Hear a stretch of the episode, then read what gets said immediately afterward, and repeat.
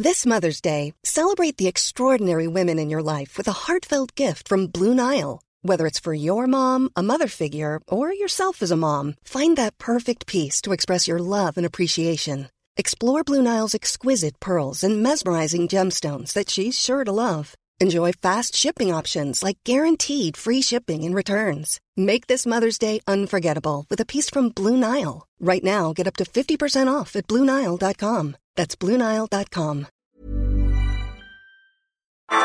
Heraldo Media Group presenta Me lo dijo Adela con Adela Micha.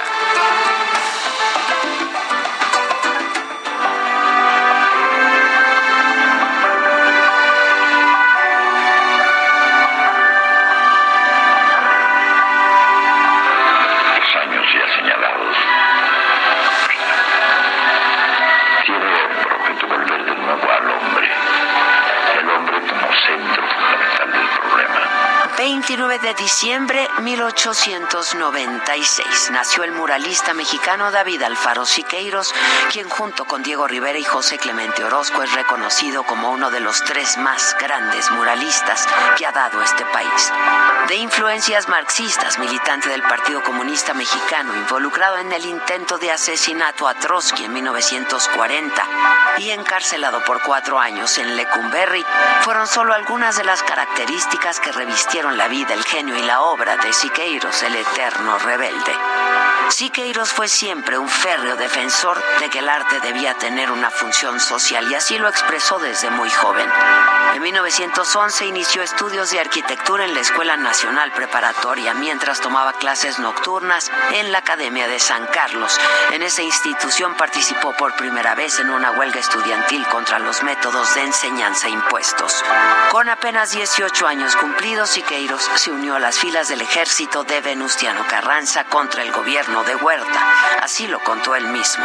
Nos incorporamos al ejército de la revolución. Muchos de nosotros desde fines de 13 y los otros desde principios del 14.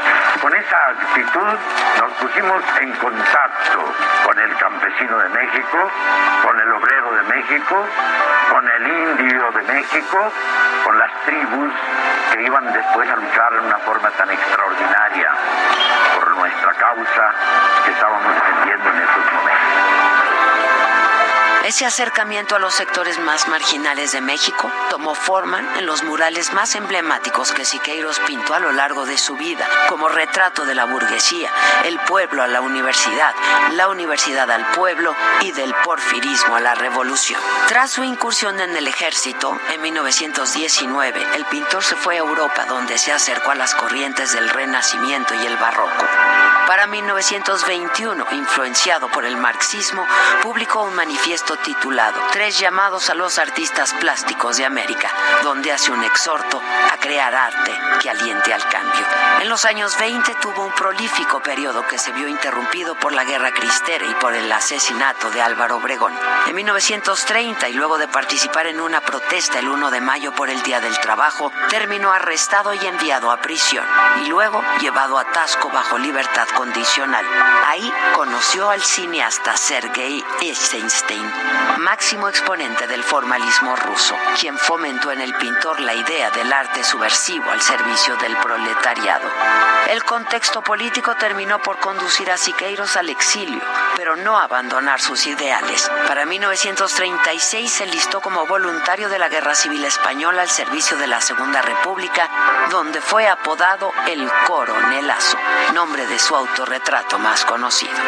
Un hecho que marcó la vida de Siqueiros fue que en 1941, a su regreso a México, participó en un atentado contra León Trotsky, líder ruso, enemigo de Stalin y refugiado bajo la protección de Diego Rivera.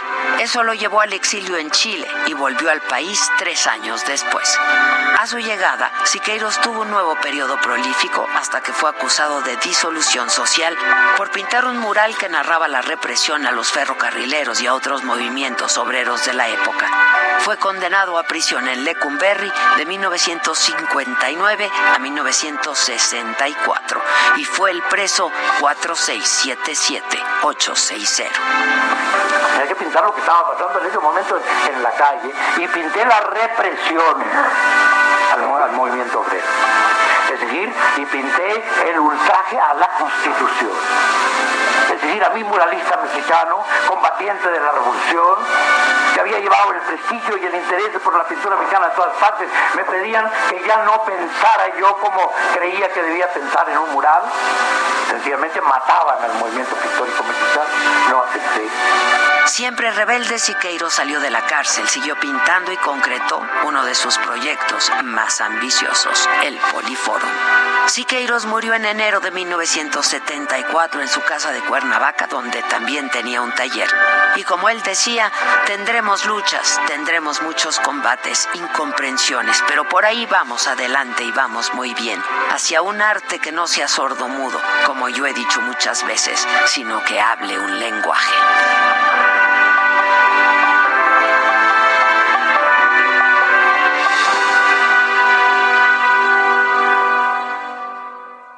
10 con 5 de la mañana, bienvenidos a Me lo dijo Adela, yo soy Maca Carriedo y a nombre de Adela Micha, pues les doy la bienvenida. Ahora que estamos ya arrancando también por la señal del Heraldo Radio y vámonos con la información de hoy en la mañanera.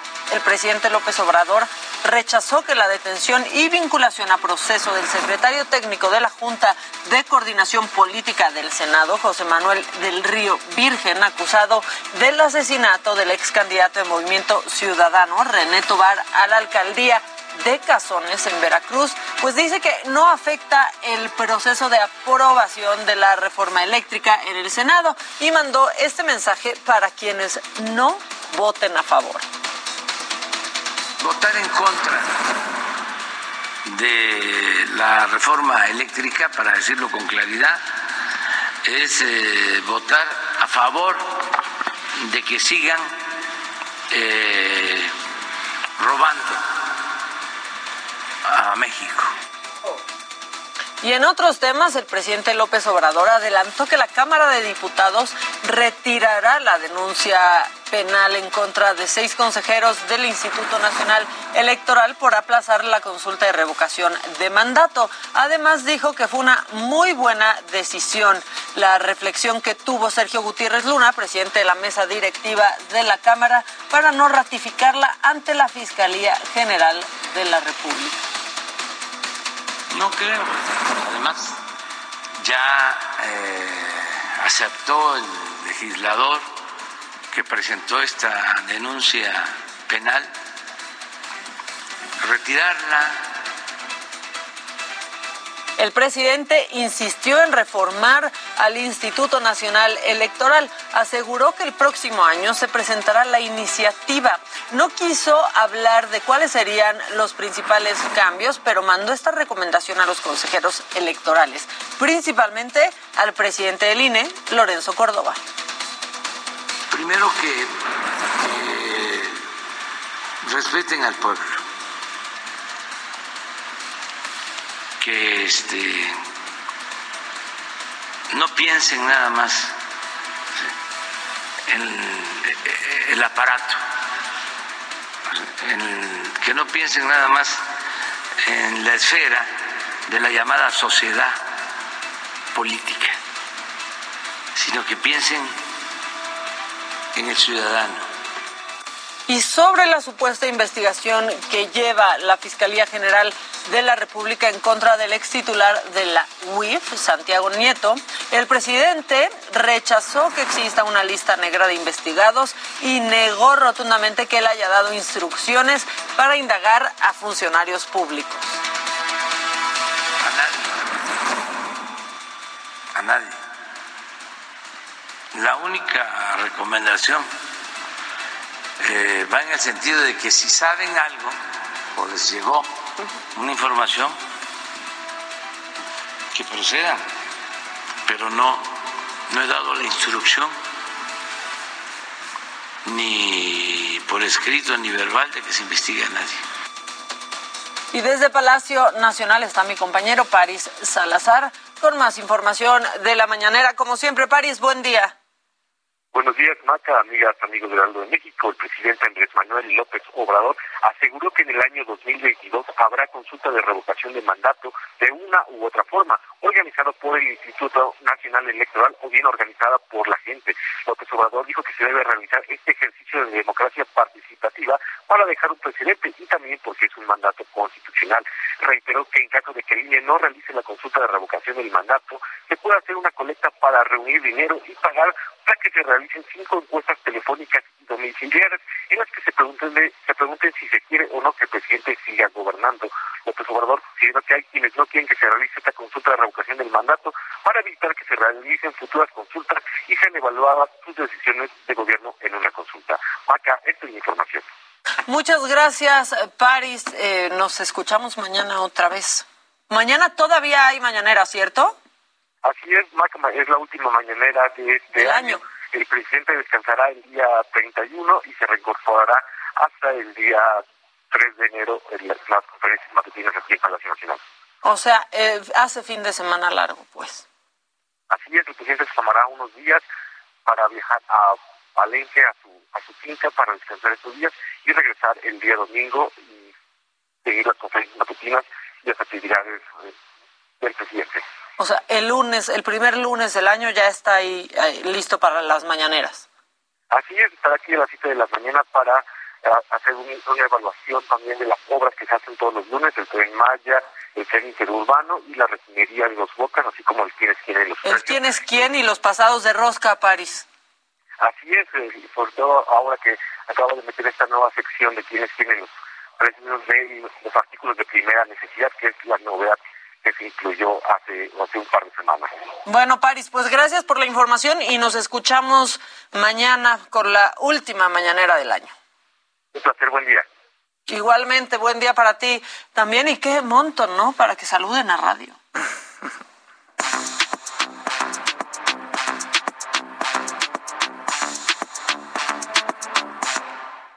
Compañeros, se nos está acabando el año y comienza, diría Nato Roja, el recuento de lo bueno y, mal, y malo, ¿no? Dani López Casarín, Jimmy Sirvent. Buenos días, Radio. Luis Gig. ¿Qué tal, Radio? Oigan, pues hoy es también uno de esos días, eh, de, de, esas fechas que recordamos complicada. Hace ocho años, exactamente están cumpliendo ocho años, de cuando Michael Schumacher sufrió su accidente y del cual no sabemos absolutamente nada. Fue este día cuando sucede que esquiando con su hijo, que lo más que se tenía fue la cámara que tenía una GoPro en este casco que sí trae un casco, pero era un casco de, bicicleta realmente, y justo en esa parte que, que, deja el descubierto, digamos, entre el casco y, y, la oreja, ahí es donde pega la piedra, se va a coma, y de ahí no volvimos a saber absolutamente nada de él. Sí, es muy impresionante es porque muy no se sabe el estatus Nada, no han dicho nada. Para nada, o sea, no sabemos si se pudo recuperar, si está postrado en una cama. Su hijo, que está en Fórmula 1, no dice absolutamente nada, no, habla del tema. Lo que has dicho tú es que sí han gastado muchísimo, dinero en... Michael Schumacher se dice que llegó a tener una fortuna de más de los mil millones de dólares y que hoy ya ronda los 300 millones de dólares. O sea, se han vendido casas, ha gastado, Corina, su esposa, se ha encargado de que tenga un tipo de vida. Hay un documental ahorita en, Netflix de Michael Schumacher en específico para mostrar, porque además es reconocido como uno de los mejores pilotos de la historia.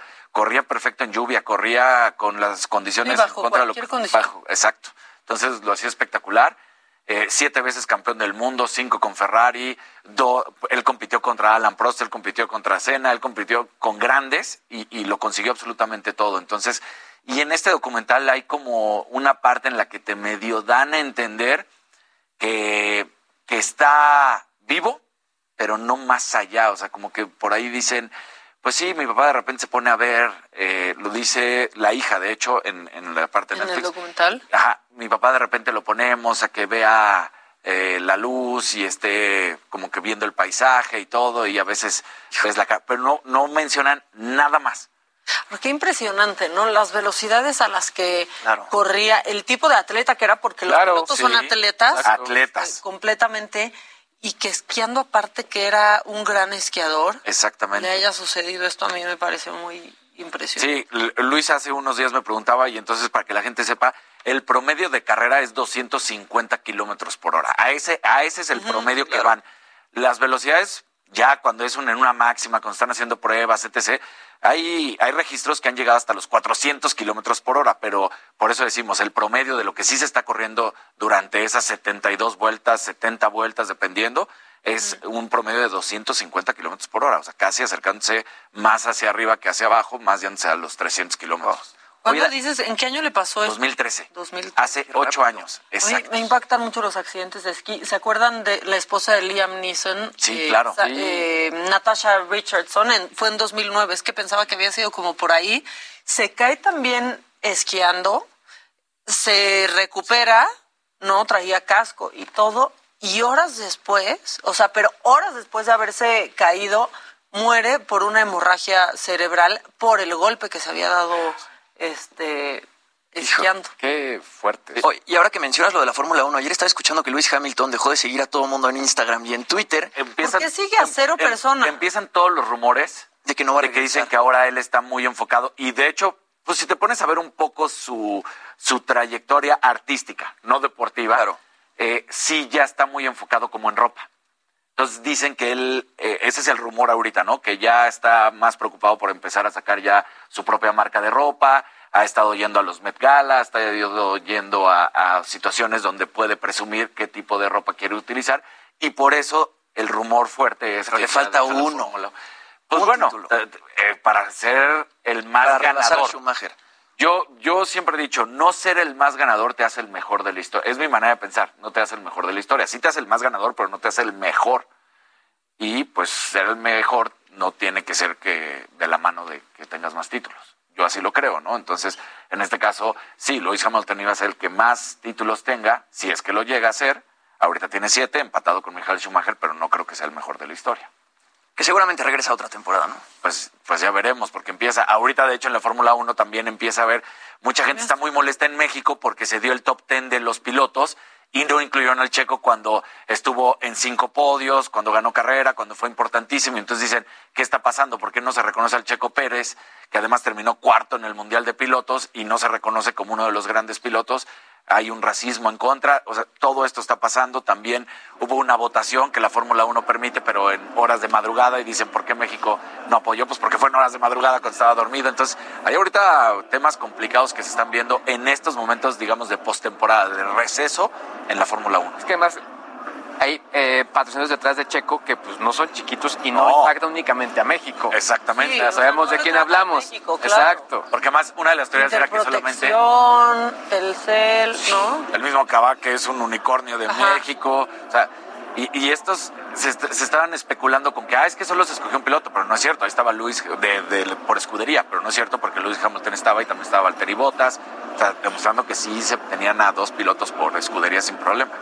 Oigan, eh, y dice ahorita Alida Valenzuela en Facebook, ¿ella chocó contra un árbol? No, señora, no, no, no. De hecho, este, ella estaba, Natasha Richardson estaba tomando clases, estaban en Mont Tremblant, en, Quebec, estaba tomando clases con el instructor en una pista para principiantes y se resbaló. No se estrelló contra un árbol, no iba rápido, en serio, se resbaló y se pegó en la cabeza. Así fue. Y con casco y todo. Sí, con casco, con el equipo necesario. Tú mencionado que Schumacher traía un casco que no era el que no era óptimo para esquiar. Exacto, es que también ha, de hecho, eso también fue importantísimo. Alguno de los otros legados es que, legados es que ya a partir de ahí tenían que utilizar el casco completo, ¿no? El que te cubre absolutamente todo. Porque ese que traía Michael Schumacher, pues eh, te digo, traía el corte como de bicicleta. Entonces, pues aquí estaba el espacio libre, y ahí es donde, donde golpea. Y tienen fecha de caducidad los cascos, por cierto, ¿eh? para que sepan, para que sepan. Bueno, ¿qué más? ¿Quién quiere? Oigan, pues ya que estábamos hablando de, de pues, todas estas cancelaciones en Broadway, que pues entre entre obras que se han tenido que posponer y cancelar van más de 17. Bueno, pues también hay malas noticias para el mundo de la música y es que varios medios ayer estuvieron reportando que los Grammys están considerando posponer su entrega. Están programados, bueno, para llevarse a cabo el 31 de enero de 2022, pero debido al pues gran aumento de casos en Los Ángeles, están considerando moverlos a finales de marzo o principios de abril. Ellos dicen que bueno, el problema más grande de todos es tener la certeza de que los artistas, tanto nominados como los artistas que van a ir a cantar, pues se presenten, ¿no? Habiendo tantos casos, pues es muy fácil que alguno de ellos dé positivo y termine cancelando en el momento. Y bueno, así los Grammys pues se están uniendo a los Critics Choice Awards que estaban programados para llevarse a cabo el 9 de enero, pero fueron cancelados. Y bueno, habrá que ver qué pasa con los premios Oscar, que esos yo creo que se salvan porque están eh, programados hasta el 27 de marzo. Yo creo que para el 27 de marzo, pues espero que. es que ya son aburridísimos. Los Oscars han hecho... las entregas de premios. Sí, ya, ya, como que perdieron ese brillo, ¿no? Realmente. Sí, ellos no tienen no tienen ningún brillo, no, no, no. O sea, la verdad. No, y todas estas este, modalidades híbridas o modalidades virtuales todavía son mucho más aburridas. Que también eh, tanto experimentar en el formato, pues pues no le dan, o sea, que regresen al back to the basics y punto, y ya. Pues sí, sí, sí, le quita, le quita todo el chiste. Sí, completo. Se extrañan unos buenos Óscares o se extrañan unos buenos Grammys. Esperemos que la entrega de los Óscares, que es hasta el 27 de marzo, por lo menos es. ¿Cuáles habrán sido los, los, más, los últimos buenos? ¿Los, de la selfie? La selfie de Ellen. Serán esos los últimos, ¿no? Los últimos pues tuvieron ser. malísimos. De, ah, de Óscares, pero también ahorita eh, hubo unos... Y los semis, sí, igual. Y los Golden Globes. Sí. O sea, y, no se trata únicamente de COVID, ¿eh? No se trata únicamente de COVID. O sea, al final no le daban incluso al Anchor. ¿Sí? Incluso en algún punto regresaron a Billy Crystal, o sea, no le dan. A mí sí me gustaba mucho, Y el rating ha ido bajando de las entregas de premios. Y también Sandra Monroy dice, estaba esquiando en Vermont, no en Quebec. No, estaba, se los prometo. Googlen, chequen, se los juro, estaba en Montreal. por si quieren saber, estaba en Meribel, en Francia. En Francia. estaba en Francia. por si por ahí también. es que nos clavamos hablando de esto, pero no, se los juro, sí estaba en Montreal, en Quebec. ¿Qué más? ¿Quién se? Oiga, pues rápidamente, nada más para continuar la nota, ya lo hemos comentado, pero eh, parte importante de lo que hemos dicho acá, el tema de COVID-19 y la variante Omicron está haciendo, eh, generando varias cancelaciones y bueno, ya varias compañías ya dijeron que no van a estar dentro del evento. Eh, dentro de las que dijeron el día de ayer que no estarían está la firma de procesadores AMD, MSI, entre dentro de la parte de pues gaming, porque es una marca importante en ese rubro, OnePlus de teléfonos celulares, Procter Gamble, que eh, también llama la atención porque incluso ellos iban a presentar soluciones de salud que tienen que ver con, con, COVID. Ahora, no es que lo vayan a dejar de presentar, no lo van a presentar de manera presencial. Eh, se habla también de varias otras empresas que han cancelado. Estas son algunas de las más públicas. Sin embargo, pues también se hablan de, algunos otros medios. Yo incluso ya, justo en este momento también estoy platicando con algunos colegas de, de, la fuente y bueno, algunos están indecisos, otros sí se van a aventar el, el, reto de lanzarse y, de ir y unos más todavía pues dijeron ¿Cuál fue, o sea, tu principal motivo, o sea, lo que ya dijiste? Honestamente, mi familia y ustedes. La verdad. no es adorable. la verdad. pues sí, porque tú puedes decir, bueno, yo voy a llegar y voy a estar bien, pero... No, incluso hablamos de que si viva tenía que aislarme cinco días, de menos. Entonces era, o sea, la semana más cinco era... Luis pensando feliz de cinco días aislado. Exacto. Jugando Nintendo. Imagínense. hijos. No, no, no sí, pues es que sí, por la familia, tus hijos empiezan la escuela. No, y bien que mal, pues aquí hay una cierta, hay, convivencia y lo vamos a algún punto, sí son parte y somos parte como de una célula que estamos todo el, todos los días. Estás viendo el lado positivo a las cosas por fin, Luis. Nos ibas a extrañar. El vaso medio lleno. El vaso, medio, el vaso no, pero pues es lo que tenemos que pensar todos, la verdad, ahora cada vez que vamos a hacer pues algo de riesgo, aunque ahora de riesgo sea solo ir al... Me decía un amigo así, yo pensé que te gustaban los deportes de alto riesgo, pues no, digo, obviamente entre broma y broma, fue el mismo que me dijo que canceló su viaje con sus hijos, que los iba a vacunar y, al final no fue. Pero en fin, eh, punto importante, o sea, sí habrá muchos lanzamientos, sí se esperan varios lanzamientos, creo que más que el año pasado, y esto pese a la falta de chips, pese a la falta justo de, presencia dentro del evento. Y bueno, lo que se ha mencionado también es que hay varias compañías que van a tener eh, eventos de manera individual. Y entre broma y broma lo hemos dicho acá, pero el próximo evento que viene en fila es Barcelona. Y creo que por la tendencia que trae esta curva, a no ser que surja otra variante, toco madera. No, ya, por favor, por favor. El siguiente evento, y, que, que, fue el primero que canceló, sería Barcelona, el Mobile World Congress, y que bueno, vamos a ver si realmente sé qué es lo que ocurre. Por lo pronto. No nos lo empieces a presumir desde ahorita porque no se te vaya a cebar. No se me vaya a cebar. no se me vaya por favor, guárdate. Lo, lo, que sí, bueno, por lo pronto la próxima semana aquí estaremos obviamente informando todo lo que ocurre, incluso también pues con los colegas que están allá para que nos cuenten qué es lo que está pasando. ¿Dónde? ¿Dónde estarás? Aquí. Muy bien. A tu lado, a tu lado, Daniel. Oigan, nos vamos a ir un corte, pero al volver, si es al volver, vamos a tener una plática que tuvo Adela Micha con Nacho Cano y muchas otras cosas más, porque viene Mr. Money a ponernos en cintura con los gastos, Luis G. Vamos a un corte, regresamos. Esto es Me lo dijo Adela y nos escuchas por El Heraldo Radio y nos ves por El Heraldo Televisión y nos dan lata por Facebook y por YouTube. ya volvemos, no, no, no tardamos.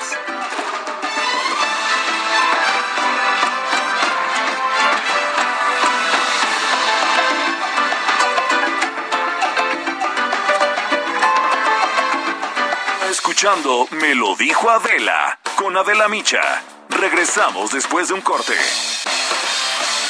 Regresamos con más de Me lo dijo Adela por Heraldo Radio. En Soriana sabemos que celebrar es muy de nosotros. Aprovecha que la uva blanca o roja sin semilla está a 69.80 cada kilo. Sí, uva blanca o roja sin semilla a solo 69.80 cada kilo. Soriana, la de todos los mexicanos. A diciembre 31 aplican restricciones. Válido en Hiper y Super.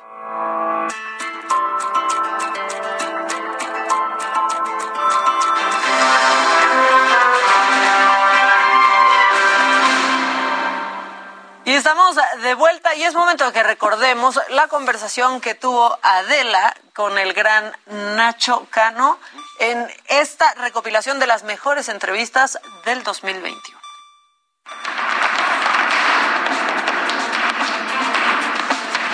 Nacho, qué genialidad has hecho, ¿eh? Es una maravilla siempre habíamos sabido que eras un genio. Bueno, te agradezco. Pero ahora, Nacho, de verdad que, híjoles, qué cosa hiciste. Yo muero ya por verlo. Sí, te va a encantar. Aparte que el, documental te prepara bien para el musical, pero el musical es otra cosa. Debe es ser. mucho más fuerte. debe ser, debe ser. y la verdad es que estoy muy contento con, con venir a México en este momento. Fíjate que yo estoy ensayando en España, lo voy a presentar en España, pero no hice ningún encuentro con la prensa ni con nada en España. Ah, no has hecho nada ya. Porque quería que fuera aquí. Aquí primero. Sí. Este, Era importante para mí. Y la prensa pues ha de estar feliz, estamos felices todos de poder Yo creo que sí. tenerte, conversar contigo. Yo creo que sí. Este, el, documental tú lo dirigiste. Bueno, lo dirigió eh, Marta Hermida, que estaba ahí.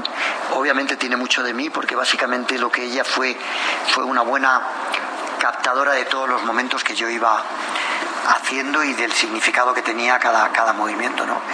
Llevó dos años de filmación y suerte que tuvimos que lo, lo, acabamos de filmar, de hecho la, entrevista con Armando Manzanero fue muy poquito antes del COVID. es decir, muy poco antes de que muriera. Exactamente, yo creo que es lo último que él hizo.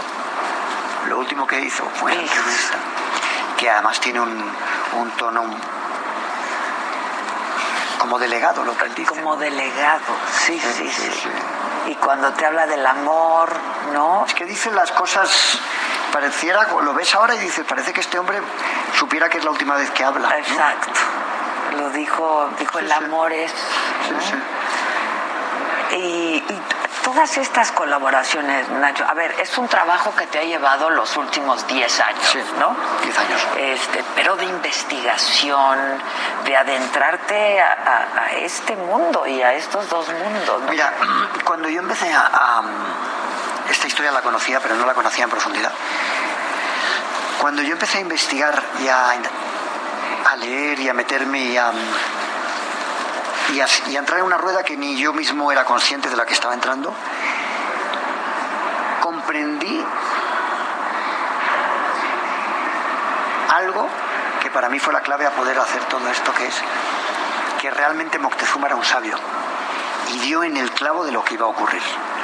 Si tú miras toda la historia, o si te olvidas del, no te olvidas, pero dejas de lado la parte más humana de las luchas entre seres humanos, que es la historia de la, humanidad, por encima hay un movimiento de energías del dios de la guerra que da paso al dios de la creación, de momentos en el universo donde el sentimiento cambia, pero cambia para mucho tiempo, y ese el único que realmente dio en el clavo fue Moctezuma. Fue Moctezuma. Entonces toda esta historia... Supo lo que venía. Supo lo que venía, pero lo supo muy bien. Y, y, lo, y lo anticipó, ¿no? Y además intentó que, que no pasara lo que luego pasó, porque él sabía que era un poder demasiado... Era el poder del universo, ¿no? Que, que, que decidía que cambiaba la energía y que el dios de la guerra pasaba el poder al dios de la creación. De toda esta historia te llamó la atención, te interesó la, la, Malinche y contar toda esta historia alrededor de este personaje maravilloso, bueno, es que femenino. es que es fantástico. Es, decir, la, la, génesis de México, el cómo México. México es un país que cuando tú vienes te, te, te, te, zarandea, ¿no? No es un sitio. Yo he vivido en, en. He viajado por casi todo el mundo y he vivido mucho tiempo en ciudades muy, muy potentes, ¿no? He vivido en Londres, he vivido en Calcuta, he vivido en Nueva York, he vivido en, muchas ciudades, ¿no?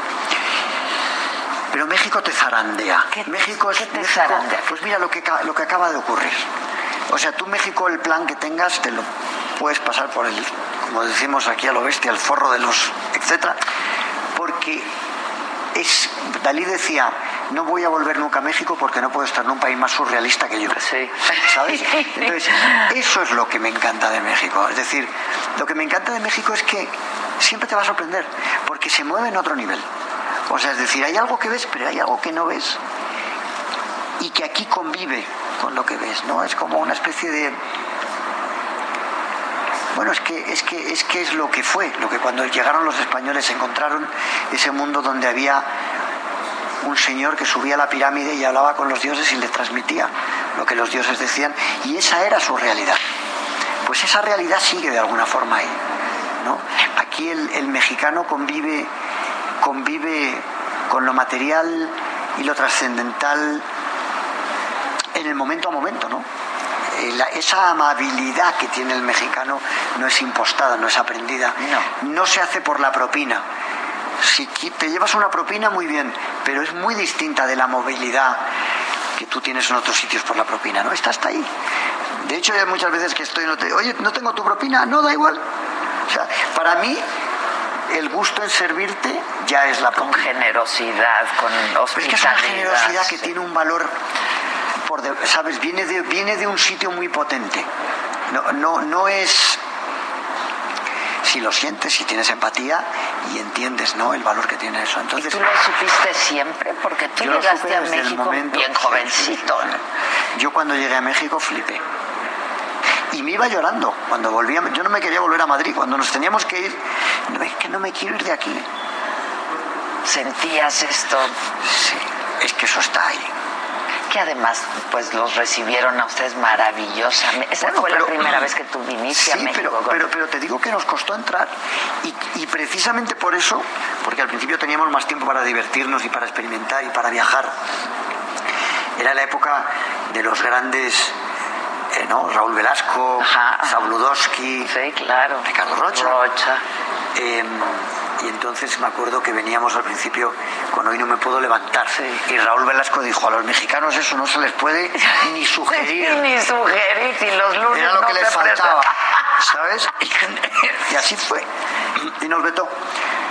Y entonces estábamos Uy, con... si te vetaba Raúl Velasco. Y entonces estábamos con dos personajes maravillosos que eran Kiko Guerrero y Juan, que trabajaban para O'Farrill y Televisa San Ángel era la, en aquel momento era la libertad, la, la, ¿sabes? Y entonces, bueno, si te vetaba Raúl Velasco, pues O'Farrill automáticamente te amaba, ¿no? Entonces nosotros vivimos todos esos años muy divertidos. Luego ya al final nos hicimos amigos de Raúl Velasco, nos, nos aceptó y hasta el final nos hicimos incluso amigos de, bueno, yo sigo siendo muy, amigo de su hijo Raúl, ¿no? Pero el viaje a México el viaje a México ha sido increíble y yo le debía a México. O sea, este, este musical es una celebración de lo, que, de lo que es este país y de lo que tanto a mí me ha dado y que, y que me, encantaría que tuviera éxito. Primero porque a todos nos gusta que tenga que tiene éxito lo que hagamos, pero otro porque la clave de celebración del encuentro de estas dos culturas es para celebrar. Y lo malinterpretado que de pronto está. Bueno, ya sabes que intereses de muchos. La historia la quieren interpretar algunos de una manera y con intereses eh, determinados, ¿no? Y siempre hay dos historias, ¿no? Una historia, dos o tres o cuatro. Sí, siempre es así, es así, ¿no? Eh, me parece que era Napoleón que decía que la historia es una sucesión de mentiras que se establecen como verdad, o algo así. Oye, y pues la Malinche es un personaje que te sedujo sin duda, ¿no? Una mujer inteligente, este fuerte muy fuerte muy muy fuerte muy, inteligente con eh, pues una infancia difícil ¿no? imagínate con nueve años te venden lo que debió lo que debieron hacer como con ella no y la inteligencia y la y la clase que tuvo ella para llevar la situación eh, porque la Malinche salvó de muchas muertes. Y su intención y fue una de las mayores precursoras del cristianismo, que en aquel momento el cristianismo era como, ah, ahora tienes un carnet de identidad, ahora ya eres alguien, cuidado, porque ya hay una serie de leyes, unos las pueden interpretar mejor o peor, pero ya al menos eres alguien, que cuentas, que no se te puede hacer cualquier cosa.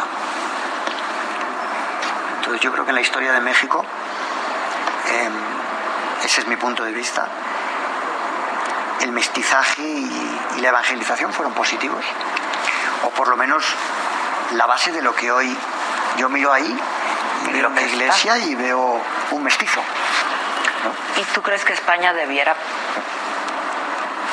ofrecer disculpas a México por la conquista? Es, algo que, ese, es que ese, Es que ese, ese argumento del perdón, mira, el perdón el perdón lo pide quien ha cometido la falta. Con lo cual yo creo que si estamos hablando de perdón, deberíamos nosotros pedirles perdón a los que dentro de 500 años vivan en el planeta que estamos dejando ahora. Que nosotros pidamos perdón por lo que otros hicieron hace 500 años, no, es que no, es que no, eh, no tiene ningún sentido. No es, el perdón solo lo pide el que ha hecho la cuestión. Y luego además el discurso del perdón no tiene fin. Le, vamos a decir a los aztecas que pidan perdón a los que el otro y al otro tal y a los alemanes de ahora que lo, lo dice Hitler y, a y a los rusos que porque Stalin mató y al como o sea, es decir no es una no es un discurso operativo pero si entramos en él entonces sí te diría que lo que tenemos que hacer ahora nosotros es pedir perdón a los que vienen. Por el planeta que estamos dejando, a los que tengan dentro de 500 años y digan, cabrones, mira lo que hicisteis. Si dura 500 años más. si dura, esa es la pena. Mira, los que estuvieron hace 500 años, por lo menos nosotros estamos aquí. Yo creo que es mucho más sano y se trata de, de salud, celebrar lo bueno, celebrar lo que somos. Llevamos la sangre de aquellos hombres, llevamos la sangre de la Malinche, de Cortés, de Moctezuma, está dentro de nosotros. Lo que somos viene de ahí. Y, y tenemos poco tiempo de vida. Pienso que tenemos, ya que además mexicanos y españoles somos expertos en el, en el arte de celebrar, compartir, amar y disfrutar, somos los número uno. Los número uno, mucha marcha. No sé quién es ¿eh? más número uno de los dos, pero si unimos fuerzas, ya sí que los dejamos atrás. Exacto, entonces tenemos tenemos que celebrar el mestizaje, tenemos que celebrar el cuento, el, el, encuentro. Yo he vivido muchos años en Estados Unidos ¿Tú vives ahora en Estados Unidos? No, ahora vivo en... He vuelto porque estoy haciendo el musical, este, he vuelto a Madrid. Vivo entre Madrid y Ibiza, que son los dos sitios en los que me muevo. Eh, y espero de Pero viviste en Miami, ¿no? Viví 10 años en Miami. 10 años. ¿Ya dejaste...? Y 5 en Nueva York. Hay 5 en Nueva York. Y nunca me encontré por la calle un Sioux, mezcla de Sioux y de alemán. No, no. No. No. Pero yo aquí sí me Eso es lo que encuentras aquí, claro. Entonces, eh, hubo, mucho bueno. Oye, ¿y en qué momento decides hacer? Digo, entiendo que llevas 10 años haciendo este proyecto, pero ¿en qué momento dices esto es lo próximo que quiero hacer?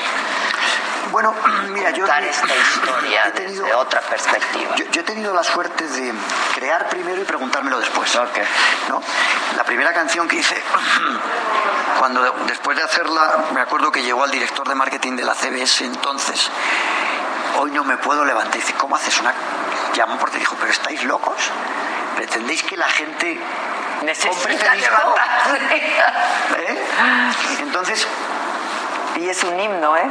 Es un himno. Es un himno. Es un himno. Y realmente es una sucesión de, para que tú puedas mantener en el tiempo, 10 años, 11 años, te lo agradezco, un, un proyecto Gracias. y siga vivo, tiene que haber una emoción muy fuerte que lo sustente, tiene que haber pasado más cuando vas cumpliendo años y no cualquier historia te interesa, ¿no? Entonces la historia de Cortés, Malinche, Moctezuma, toda la magia que hubo en aquel momento y que sigue perdurando y que es lo que hoy nosotros eh, vivimos, em, es realmente lo que a mí me interesó y lo que y lo que hizo posible crear un mundo de canciones, un universo de sensaciones, de emoción. Me, interesaba me ha interesado la parte del amor. No, no, yo la verdad eh, no puedo esperar a que a, ver ese musical. ¿no? Este, después de ver este documental, todo lo que pusiste eh, junto, Nacho, eso es una maravilla, porque no solamente eh, pues por supuesto que hay mucha investigación, eh, te allegaste de los mejores en México, de quienes más saben de todo esto. Pero la puesta en escena, yo pues en vez de pronto los vestuarios, pero ves... Y el documental es un trozo. Sí, debe ser. Cuando lo veas en vivo... ¿Cuánta gente hay en escena? Y bueno, además de las que hay detrás, ¿no? Pero... Yo creo que en la producción entre, entre, entre unos y otros habrá, estaremos cerca de las 70 personas en el escenario, por momentos. Pero bueno, yo creo que también lo que tú acabas de nombrar, cuánta gente hay detrás, ¿no? ¿Cuánta gente hay detrás? Gente que, hace posible esto. Ya solo antes de empezar, mira toda la gente que hay detrás. Sí, sí. Y además, bueno, pues tus amigos músicos eh, que aparecen en el documental. Muy buenos. Muy buenos. Tú has dicho que, pues uno de ellos ha sido tu mentor, ¿no? Hans Zimmer. Bueno, a mí hay dos figuras ahí que son Hans Zimmer y Armando Manzanero, de las que estoy particularmente orgulloso porque el uno era un maestro de la vida, don Armando, y un maestro y un, señor que hizo mucho por, por el amor, ¿no? ¿Cuántas parejas habrán besado, querido, amado con don Armando?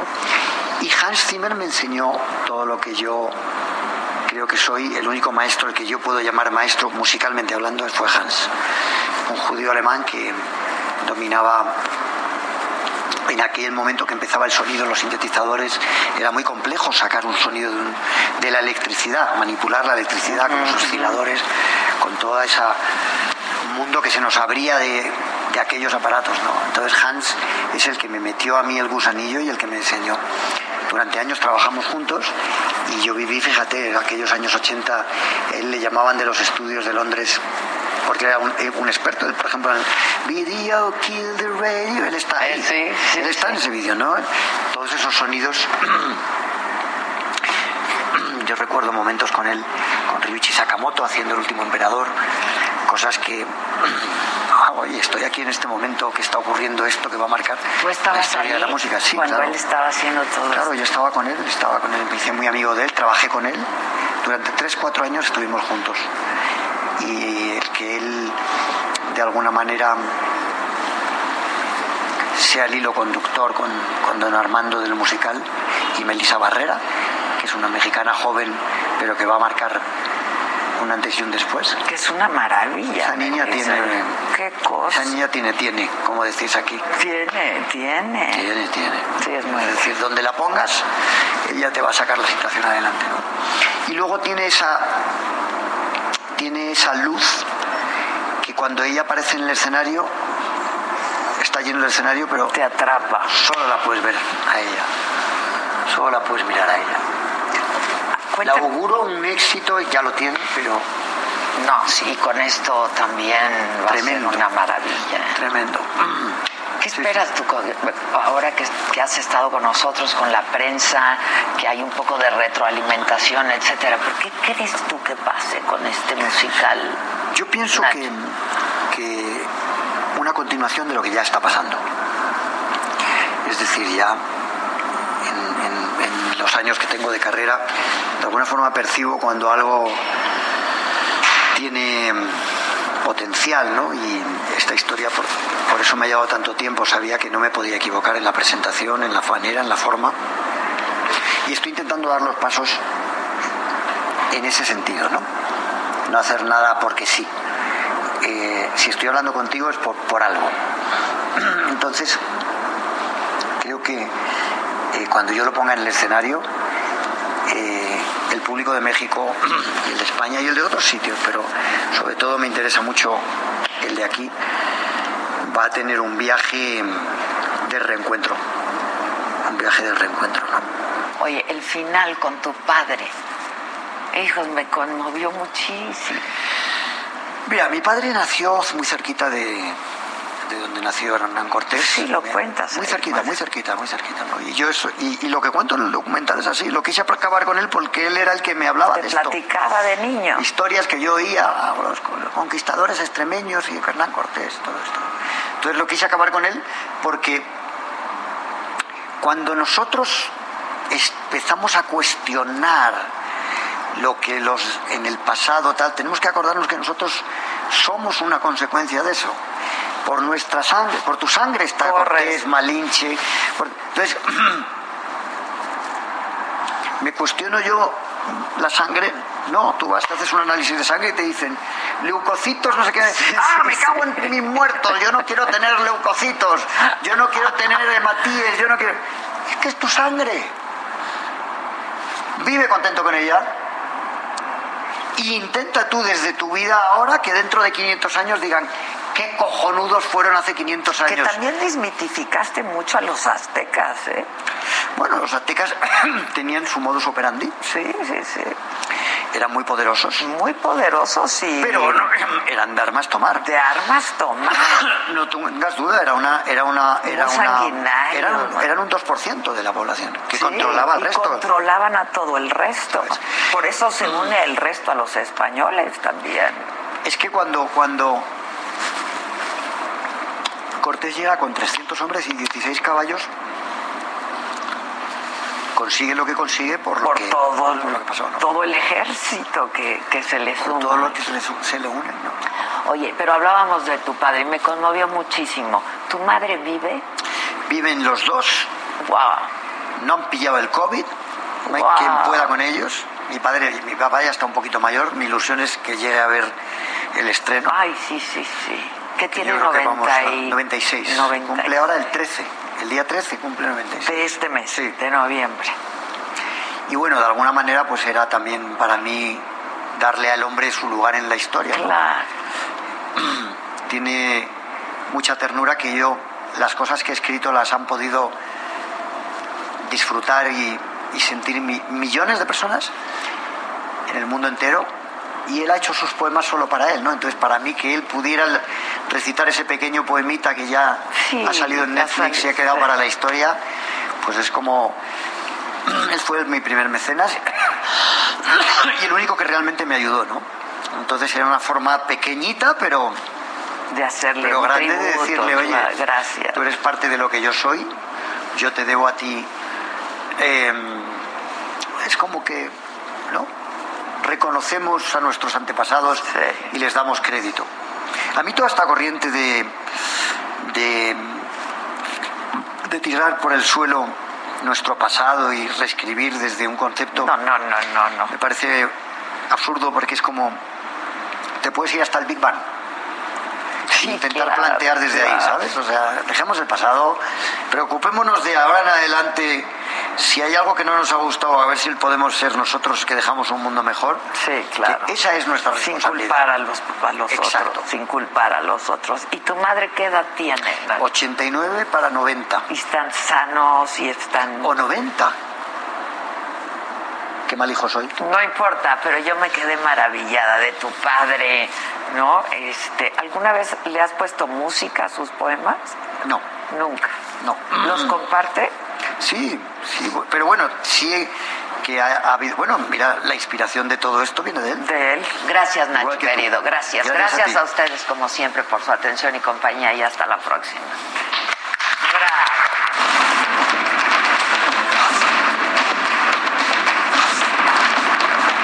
Gran plática de Adela con Nacho Cano. Esta semana iremos recordando algunas de las mejores que ha tenido Adela durante este 2021.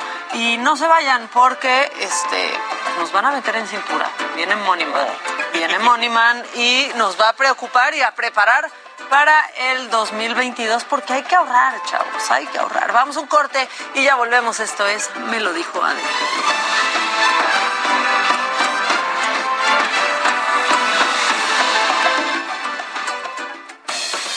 Escuchando Me lo dijo Adela con Adela Micha. Regresamos después de un corte. Continuamos en Me lo dijo Adela. Festejar el cumpleaños de la bendición es igual a llenarlo de amor, felicidad, amigos y, ¿por qué no?, regalos también. Recorcholis lo sabe muy bien y por eso la fiesta va de regalo. Celébralo jugando y llévate gratis la comida, bebida, pastel, dulces y mucho más para ti y tus invitados. Festeja tu cumpleaños en Recorcholis y la fiesta va de regalo. Más información en recorcholis.com.mx. En Soriana lo nuestro es cenar en familia.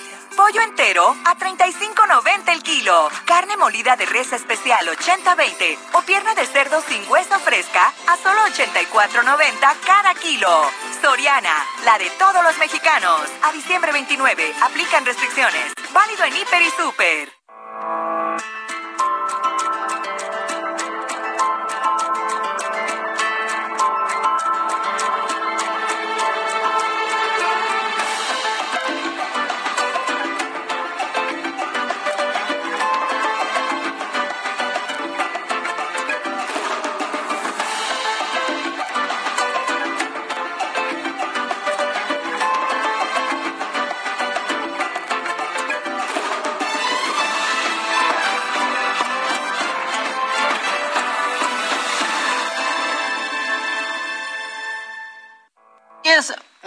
Miércoles, es miércoles de Mente Mujer y está con nosotros Enge Chavarría, que es columnista y editora de Mente Mujer. Enge, feliz Navidad, feliz año, ¿cómo estás? ¿Qué tal chicos? Feliz Navidad y próspero año nuevo. Que sea próspero. Ahorita vamos a tener un especialista para que nos ayude a que sí sea próspero. Exitoso y sano y que superemos muchos eh, de los temas que tenemos rezagados pues en materia política, económica, social, ¿no? Sí. Buenos deseos para los personales. Mira, ya con los personales, o sea, lo que sí podemos controlar. ¿De qué vamos a hablar hoy, Enje? Hoy vamos a hablar eh, de esta economía circular que se está generando de las mujeres. Primero los invito a leernos todos los lunes en Mente Mujer. Es el suplemento eh, que aparece en Heraldo Media Group en la parte impresa y que pues bueno, tocamos temas eh, referentes a todo lo que nos pasa a las mujeres y también lo que queremos es incluir a los hombres para poder de alguna manera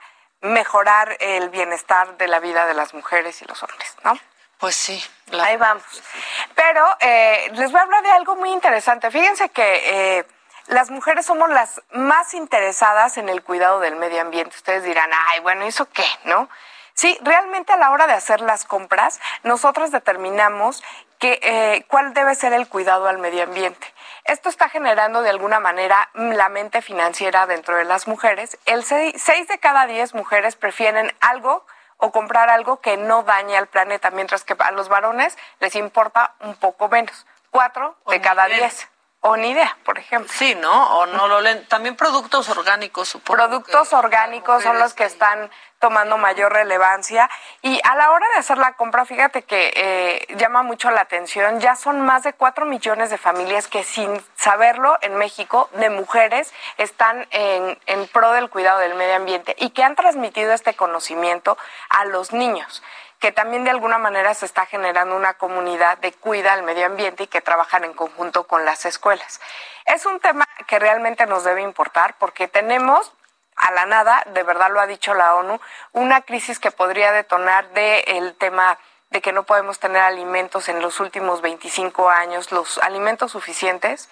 Entonces creo que por ahí podemos comenzar. Ahora con la crisis eh, de COVID-19, pues toda la basura que se genera de los cubrebocas, de los plásticos y demás, pues tenemos que tomar mayor conciencia, ¿no? Pero a la hora de tomar la decisión, pues bueno, el 20, el 22%, por ejemplo, de las mujeres prefieren algo que dañe cero al medio ambiente y otras, por lo menos el 6 de cada 10, eh, algo que ayude al cuidado del medio ambiente. Los hombres a la mera hora toman la decisión de, sin ver, eh, cuatro al menos les preocupa de cuatro de cada diez. Sí, o sea, no es que no les importe, es que no se fijan. en el empaque. O yo más bien creo que, que, no es un tema que lo tengan en el radar, ¿no? Es un tema que también debemos reconocer que las empresas... Ni reparan en leer, ni... ¿no? Es que también tiene que ver mucho, Maca, eh, las campañas eh, de publicidad siempre van dirigidas a mujeres, entonces están generando mayor conciencia y creando esta mente financiera en las mujeres, más no en los varones, ¿no? Que también ahí tenemos que cambiar este paradigma.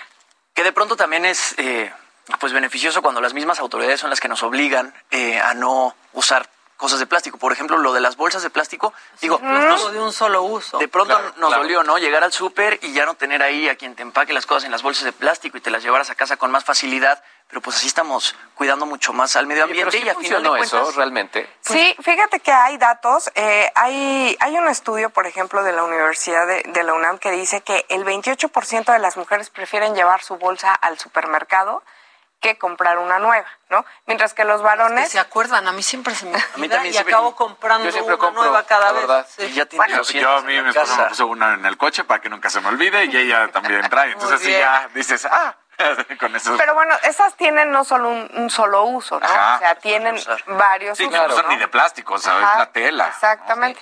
Y que de alguna manera estamos empezando a reusar, ¿no? Eh, este, por ejemplo, ese es un dato que llama la atención. Eh, también hay otros más, eh, que el 72% de ellas, por ejemplo, eh, rechazan las bolsas de plástico, por ejemplo, ¿no? Okay. Los hombres apenas el 72% cuando les preguntan en el súper. ¿Cuándo? O sea, cuando les dan la opción. Cuando les dan la opción, exactamente, ¿no? Eh, y tan solo, por ejemplo, apenas el 4% de las mujeres sí no les interesa nada del tema, mientras que los hombres sí puede aumentar hasta 12%. Pero tiene que ver mucho con las campañas de publicidad. Sí, a quién van a quién van dirigidas. Ahora, eso de los plásticos de un solo uso, creo que con la pandemia se ha pasado a olvidar un poco, por lo menos en la Ciudad de México. Sí, ¿eh? claro. En la Ciudad de México porque y han en tenido los que estados. envolver, sí, porque entonces vas a un restaurante y están envueltos los cubiertos en una bolsita de plástico o el pan dulce te lo dan en la bolsa de plástico. Como que se metió No en un cajón sabido ahí tal cual dentro de la agenda de contenidos y de pronto ya el tema de las bolsas como que ya estaba muy oculto.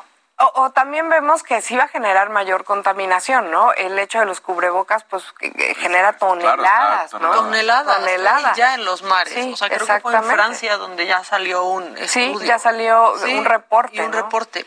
Eh, también en Chile, por ejemplo, la ropa que no se compró en la temporada 2020-2021 está generando dunas en los desiertos de Chile, ¿no? Eso también, pues tenemos que generar mayor conciencia. Ellas, ahí lo dice, por ejemplo, reciclan, ahorran y son las que cuidan al planeta. Es parte del tema que traemos en Mente Mujer en esta semana, pero por favor, pues léanos la próxima semana que vamos a traer el tema de salud mental. Así queremos comenzar también el año. Eh, pues es importante también para generar esta equidad de género. Y que son buenos propósitos, ¿no? Tanto cuidar tu salud mental como reciclar más, como Exacto. este reusar más. Entonces, tanto hombres como mujeres tenemos que ponernos las pilas con todos esos aspectos. Con todo, y la verdad tener mayor interés, eh, sobre todo pues llevar este conocimiento a los niños, ¿no? Que ellos van a ser las próximas generaciones que van a tener que cuidar este medio ambiente. Y que crezcan con en una familia que esté cuidando esto, ¿no? O sea, sí me hace sentido pues que sean las mujeres las más preocupadas por esto. Quizás también a veces este son las que tienen más tiempo para hacer e- estas estas cosas. Esa es la verdad, o sea, de Sí. pues ya hay mujeres, yo tengo amigas que se toman el tiempo para pues ya no comprar el shampoo en el súper, pero ir a un lugar que saben que te rellenan la botella especial, ¿no? De plástico biodegradable, porque pues también en, Claro. en la, en la regadera es peligroso, este, pues una botella de, vidrio, ¿no? se vuelve resbalosa. Pero cada vez más están haciendo esto. De hecho, ahora el súper digital, eh, hay muchas empresas que, eh, que no son las convencionales, también te ofrecen cosas a granel, ¿no? Claro. Entonces, es, de alguna manera ya están motivando y impulsando este movimiento. Ajá, exacto. Yo, mi perfume, por ejemplo, es el mismo bote siempre. Entonces vas y te lo rellenan. Y muchas perfumerías están haciendo también. Está de lujo. Eso, ¿no? De lujo. De lujo porque genera. Jabones también. Jabones. ustedes que son hombres, ¿qué hacen? ¿En qué se fijan? Ayúdenos a comprobar lo que dice Enge. En, casa separamos la basura. Sí, en casa yo ayudo. Ah, sí. Digo, ayudo porque también te lo ponen. Aquí va la orgánica, aquí va esto. Ya si voy al súper a comprar, tengo lo que viene en la listita tal cual y utilice esta marca de jabón porque esta es biodegradable y porque esta es la que se utiliza y ya no eh, ¿Pero porque, se fijan ustedes o porque las mujeres en No, porque se fijaron mi esposa y... No, yo, yo tal cual, yo soy, yo soy el que hago las compras y tal cual el detergente que sea granel también. Mira qué aplicados, ¿eh? Por ejemplo, el jabón, el jabón antes... Estamos, antes yo utilizaba el, líquido con la esponja, ¿no? Ya volví a... Al jabón de barra. Al jabón de barra. Y pues sí, en la esponjita y le echas y listo, se acabó. Pero ya no estar despreciando botellas de plástico. Sí, eso está padrísimo, por ejemplo. Y también, eh, pues, de alguna manera esto va a acabar con los estereotipos entre hombres y mujeres, porque vamos a ocuparnos de una responsabilidad que es el planeta, ¿no? O sea, el cuidado del planeta. Sí, que no tiene que ver con el género. Exactamente. Sí. Muy bien. Bueno, ¿qué más? ¿Tienes alguna otra cifra del suplemento? Sí, eh, mira, eh, otra de, las importantes, el 42% de los casos, por ejemplo, eh, ya revisa de las mujeres eh, las compras por Internet que pudieran tener un empaque biodegradable, mientras que el 50% de las mujeres exigen una compra por Internet, pero que sea biodegradable. De hecho, en, las aplicaciones, no sé si es la de Uber Eats, cuando calificas, también puedes calificar que el, establecimiento te está ofreciendo un empaque biodegradable. Sí. también te ofrecen cubiertos o, o, no, o la opción de no. De no, exactamente. Y bueno, ya hay muchos restaurantes también que te preguntan, ¿no? ¿Con cubiertos o no? Cuando tienes algo para llevar, está Sí, es cierto. O sea, las apps te, preguntan, te preguntan. Pues es, es un cambio, ¿no? Es un cambio, es, es la forma de generar esta mente financiera. Las mujeres, eh, qué bueno que dieron este paso, pero ahora lo importante es hacerlo juntos, ¿no? Pues tenemos una crisis enfrente que tenemos que resolver, es el detener el, el cambio climático y también, pues bueno, el tema de los alimentos que en 25 años han anticipado que pues van a ser insuficientes. Claro. Ahí está. Pues ya está. ¿Dónde lo pueden consultar? Porque esto ya salió. Este ya salió eh, todos los lunes, por favor, en, el Heraldo Media Group, en la parte impresa, en el periódico, aparece el suplemento. Y eh, pues más bien también los espero para que nos puedan leer la próxima semana, que vamos a traer el tema principal, salud mental en donde, bueno, pues estará, está muy padre porque una de las cosas que menciona es que las mujeres Siete de cada diez mujeres eh, sufren depresión y tiene que ver por todas las presiones sociales a las que se enfrentan. Y pues bueno, es en donde caen en mayor suicidio y también de alguna manera si cuidamos nuestra salud mental podemos generar que se reduzca el número de violencia y agresores. Y las mujeres muy complicado. Muy. Primero, o sea, donde hay mucho tema de depresión, mucho tema también de de crisis económicas, eso es. Es que son muchos tipos de crisis que enfrentamos todos, eh, económica, social, política, la personal, como decías, Maca. Eh, está muy interesante porque justamente menciona cómo las mujeres lo viven muy diferente a los hombres y que también el entorno en el que ustedes se desarrollan ayuda un poco más al de las mujeres. Como ellas están la mayoría de veces en casa, pues se someten a un estrés mucho más severo. ¿Y las mujeres cuidan más de su salud mental que los hombres también? O sea, tienden pues más a ir a, más a terapia. así atenderse, ¿no? Así atenderse, pero eh, la mayoría no lo hace con un profesional. Entonces, eso le resta de alguna manera. O sea, buscan alternativas y que no ayudan a veces, no suman. Angie, muchas gracias. Pues esperamos ese suplemento y mientras tanto que entren a la versión eh, digital, sí, a través de Heraldo Media Group, ahí nos pueden encontrar y pues bueno, leer todos estos reportajes. Muchas gracias, Enge. Y vámonos ahora hasta Nayarit. Ahí está nuestra corresponsal Mildred Rodríguez porque hay informe por los 100 primeros días de la administración del gobernador Miguel Ángel Navarro. Mildred, buen día, ¿cómo estás? Muy bien, muchísimas gracias. Buenos días. Pues sí, tenemos este informe en puerta. Eh, será en aproximadamente una hora cuando Miguel Ángel Navarro Quintero, nuestro gobernador, eh, ve a conocer el informe por sus primeros 100 días de trabajo. A lo largo de esta, eh, pues estos meses que él ha estado en, al frente de la administración estatal, se han movido algunas eh, cuestiones que estaban un poquito adormecidas. Él llama a este proyecto de gobierno el despertar al gigante, el devolverle aquella brillantez a la costa de Oro Nayarita. Y bueno, ha puesto manos a la obra en los primeros días de trabajo, ha realizado gestiones que han tenido pues ya algunos frutos para nosotros como Nayaritas. Y estamos por ver qué otras eh, cuestiones se van a resolver el día de hoy con este informe que, como les comento, se va a desarrollar a las 11 de la mañana hora local en un conocido hotel de aquí de la ciudad, a la mano, donde la gente también pueda estar al tanto de lo que está aconteciendo.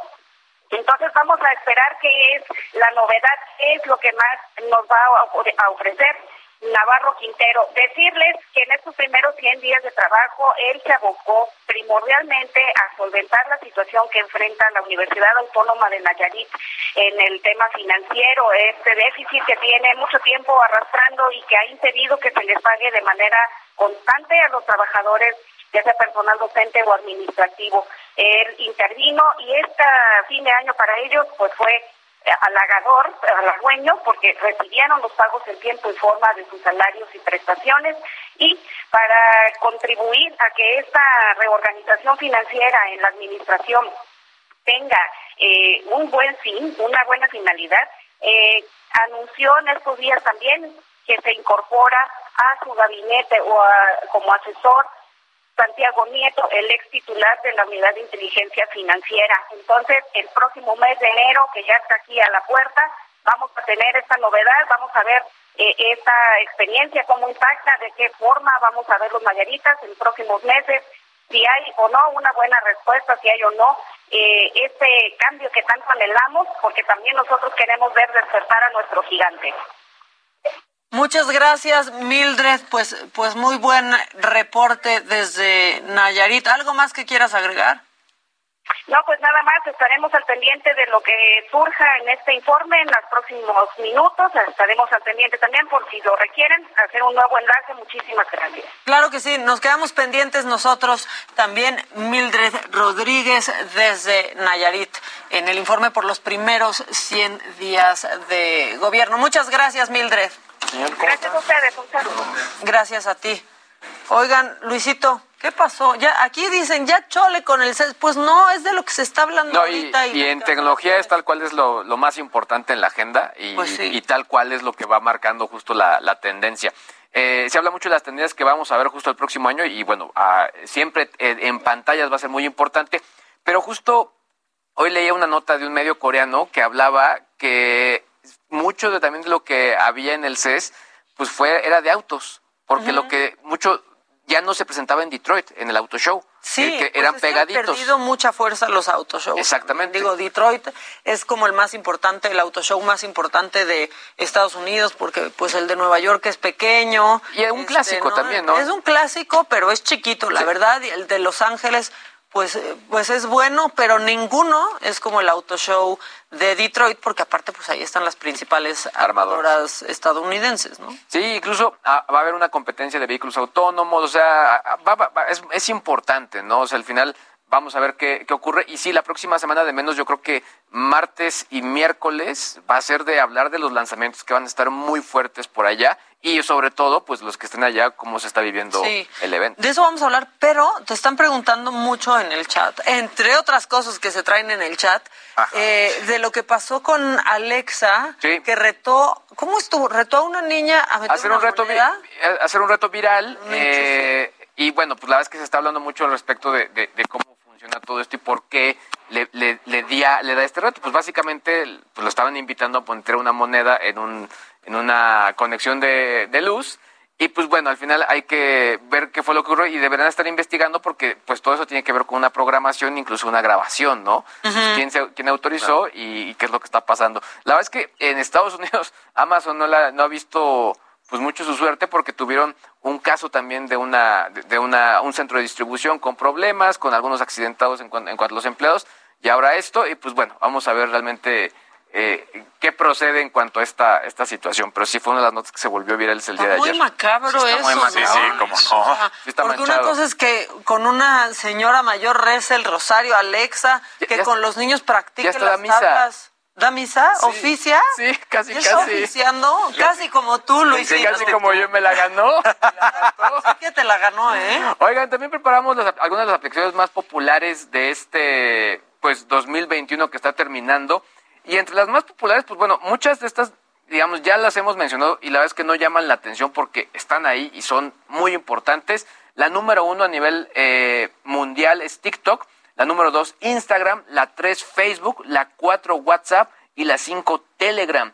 También por ahí en el ranking eh, destaca Snapchat, Zoom, eh, Messenger y una que se llama CapCut, que yo no la conocía, pero es de los mismos creadores de TikTok. Entonces, eh, seguramente es muy importante porque debe tener un mercado fuerte en el, en el caso de China. Spotify se queda con el número 10. También otro que, que preparamos son las 10 aplicaciones, pero de venta más populares a nivel global. Pero esto tiene que ver, por ejemplo, un poco, la pregunta es, Sí, porque es de las nuevas, digamos, entre comillas, TikTok, porque igual y Facebook ya mucha gente lo tenía, igual y Instagram no, también. más bien habla de, de, gente que le está usando, o sea, gente que sí utiliza la aplicación y obviamente, pues incluso aquí reportábamos la gente que está utilizando en su momento eh, y sobre todo en cuanto descargas, ¿no? También se habla de mucha gente que ya no, no la ha descargado tanto, y que seguramente ya la tenía ahí, pero se habla de lo que sucedió justo en este año. ¿Por qué esa gente no la ha descargado tanto?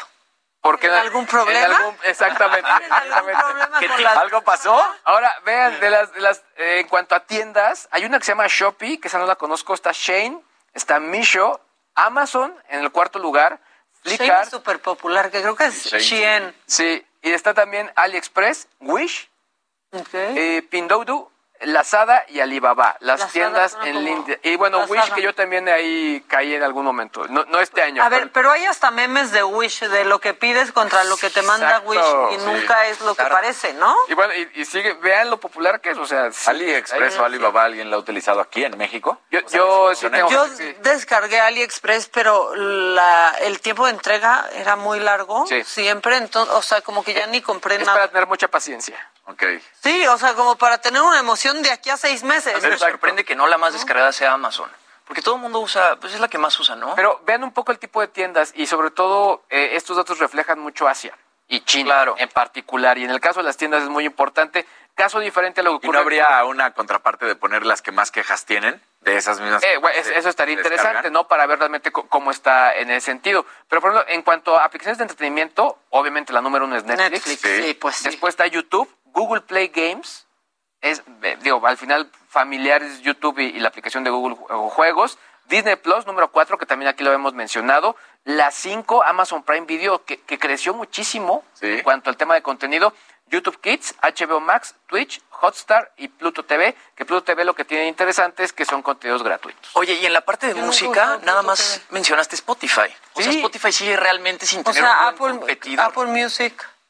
No, no les llega los clones ni, ni YouTube Music, ni ninguna de estas. Había uno de Jay-Z, ¿se acuerdan? Ahora, eh, eh, Spotify cierra con un adeudo que es sacar ya su servicio Hi-Fi, que no lo han logrado, incluso se le criticó mucho eh, por qué no realizan ya este lanzamiento. Para competirle a Tidal. Para competirle a Tidal, exactamente. Entonces, se hablaba que sí subió un poquito la calidad de sus rolas, pero no, no para lo que un melómano pero es lo que platicamos en el momento cuando hablábamos de Tidal, ¿no? Que la verdad tendrías que ser una persona ya con un oído. Exacto. Porque si estás normal en la casa escuchando Tatiana con los niños, por ejemplo, no necesitas Tidal. Y también hay que fijarnos qué plataforma le paga más a los artistas. Eso sí. Eso estaría. buen punto. La verdad es que muy bien eh, empezarnos a, fijar. Spotify también le ha llovido con, con ese tema. Por ejemplo, eh, los que hacen o hacemos podcasts la plataforma a la que le tiras siempre y a la que más atención le pones es Spotify, por ejemplo, ¿no? Y ahí va Amazon Music creando como sus originales, ¿no? Este Apple Podcast no tiene originales, ¿no? ¿Sí? No, no, estoy seguro. Pero es una buena plataforma, pero principalmente hablas de Spotify claro, podcast y de todo Porque el problema de Amazon Music es que aunque supuestamente tienes Amazon Prime Video y eso te da el Amazon Music, resulta que no te lo da 100%. Tienes que pagar también Amazon Music. Y dices, no, espérame, pues ya tengo Amazon Prime y luego Amazon Music, me quedo con Spotify. Ahora, eh, Spotify le arrebató el término podcast, porque al final podcast viene de iPod, de, eh, de Apple, eh, broadcast in an iPod básicamente de ahí viene el término podcast. Sí. Entonces, pues al final. Y ahora el rey es Spotify. Exactamente. Los podcasts. Oigan, bueno, pues muy buen tema. Este, Gracias por venir, Luis. hombre, hombre. O sea, Diosito te bendiga. Oigan, vamos a ir a, a un corte, pero al regresar viene Money Man. ¿Están ahorrando? No, este año ahorraron. La neta sí. Yo este sí. Año? Yo también. Ustedes que nos ven o nos escuchan, ¿lograron ahorrar este año? Si no, les tenemos una solución o una preocupación, no sabemos. Pero vamos a un corte y ya volvemos. Esto es Me lo dijo Adela.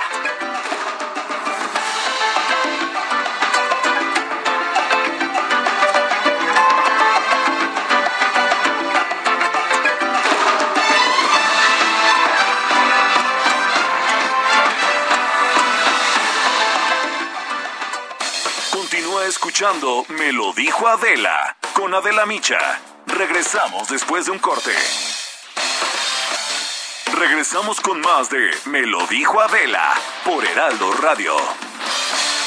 En Soriana, queso Filadelfia de 200 gramos, 2 por 54 pesos. Aceite Nutrioli de 850 mililitros, 2 por 76 pesos. Y huevo blanco precisísimo con 30 piezas a solo 58.90.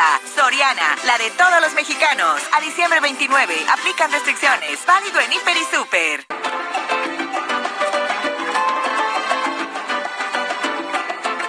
De vuelta y desde el inicio del programa les dije que venía Mr. Money, Mario Mendoza, y ya está aquí, este, agobiándonos un poquito, ¿eh? Desde el corte, eh, pues ya nos empezó a decir aquí, este, cosas que, lo que tienes que ahorrar y lo que no. Mr. Money. ¿Qué tal? ¿Cómo están? Eres el guitarrista soy, ¿qué pasó? No, ¿cómo crees? ¿Qué pasó? Yo creo que lo, lo, ideal para que la gente entienda la importancia de la economía y las finanzas es que es un regalo para su bolsillo. Cuando la gente tiene salud financiera, tiene libertad para comprarse lo que quiera, para viajar o para por lo menos no tener problemas para surtir los gastos del día. Y salud. Oye, pero eso se oye muy bonito, salud, financiera, pero la realidad es que sabemos claro en nuestro país lo que menos hay es salud financiera. Es la realidad. O sea, ¿cómo podemos definir realmente? Todos aquí que estamos en terapia ya.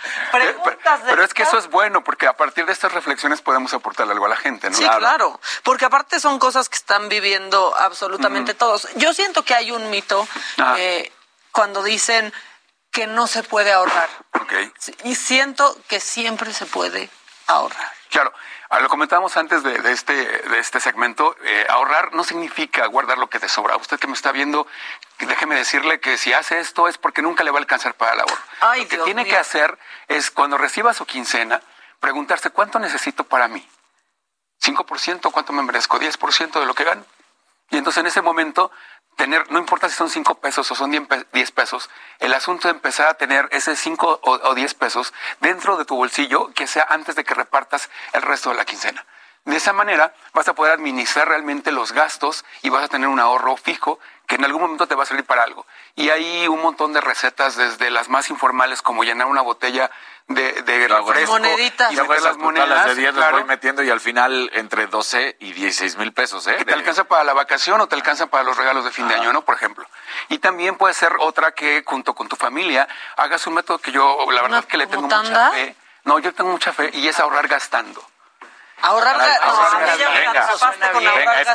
La verdad es que es algo bien extraordinario y algo que la verdad que si lo hacen les va a dar mucho a muchos. ¿Cómo es eso? Generalmente la, la, gente tiene ya un monto de cuánto está gastando, ¿no? Pongamos que gasta 200 pesos diarios alguien. Entonces, mi objetivo es cortarle a esos 200 pesos al menos el 20%. Voy a quitarle el 20%, pero voy a hacer de cuenta que ya lo gasté y ese 20% lo voy a tener en una partida secreta, en una cuenta bajo el colchón donde yo quiera, y voy a hacer de cuenta que sigo con mi ritmo de vida. Al final del, del año voy a tener por lo menos el 20% de lo que yo estaba gastando de manera ahorrada, pensando en que lo gasté, y además eso me va a permitir que el resto que no estaba yo gastando lo pueda destinar a otra cosa. Ahora, yo te quiero hacer una pregunta de, de, lo que pasa realmente en, nuestro país.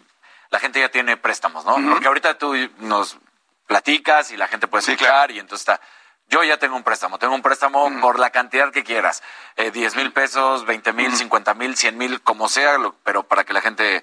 Entonces ya tienes préstamos. ¿Cómo, si tienes que pagar préstamos, si tienes que pagar esto, ¿cómo le haces? ¿cómo ahorras esos cinco pesitos, diez pesitos cuando dices, pues sí, pero el, banco no me dice, o el prestador, el que haya sido, ¿no? Aquí hay una combinación bien interesante. cuando tenemos este tipo de problemas que te puedo decir que lo tienen el 7 siete, de cada 10 mexicanos, la verdad es que 7 de cada 10 mexicanos tienen ese problema. Y si le preguntas a la Conducep, te va a decir que son 8 de cada 10 que pierden el rastro de sus gastos y sobre todo se les van deudas.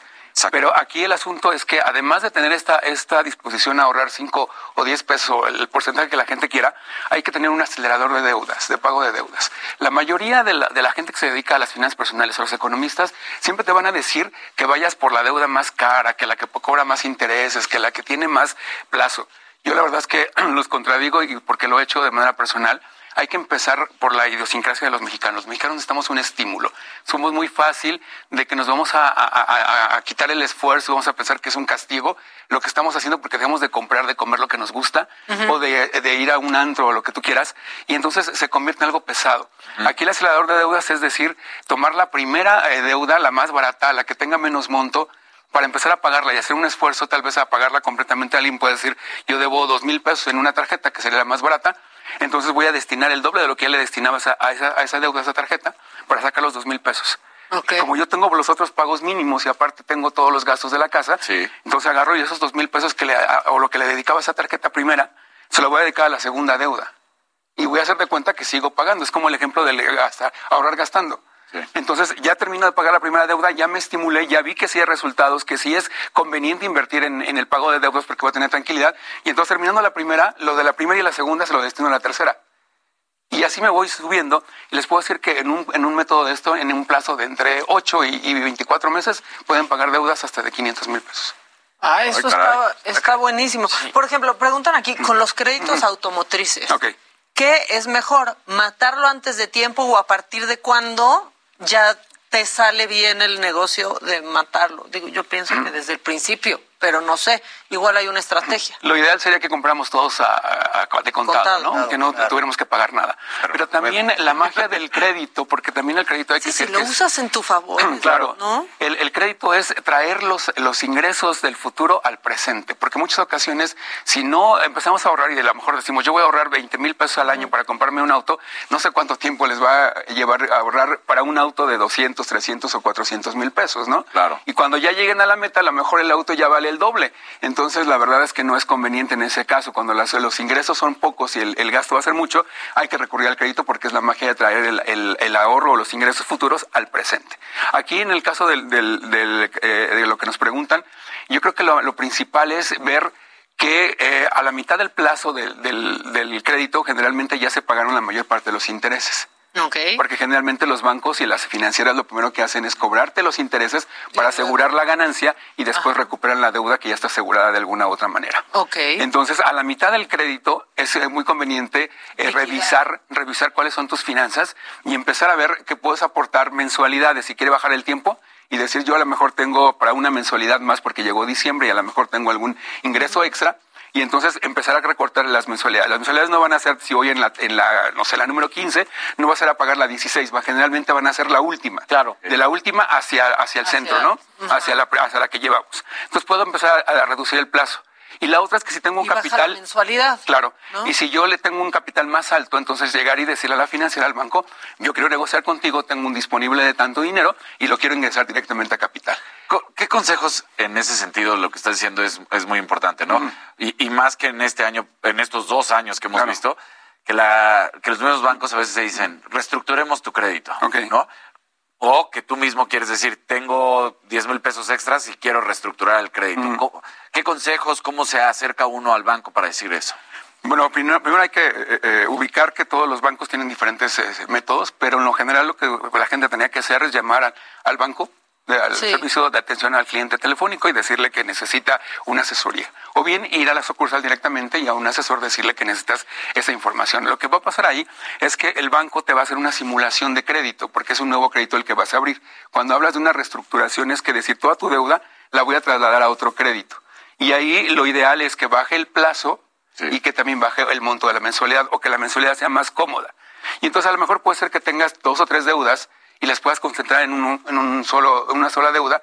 Y entonces cuando le pongan el interés te va a salir más barato que los, todos los intereses que están pagando por las diferentes, ¿no? Y además va a ser un solo esfuerzo. No va a ser de que tengo que andar pagando por aquí y por acá sino que solamente va a ser uno. Y lo ideal yo les diría que le pidan a su asesor que les haga una corrida financiera, que es como si fuera una especie de simulación en donde le van a decir cuánto es lo que va a pagar, qué es lo que va a pagar, cuánto de intereses, cuánto de comisión y al final le van a dar una tabla.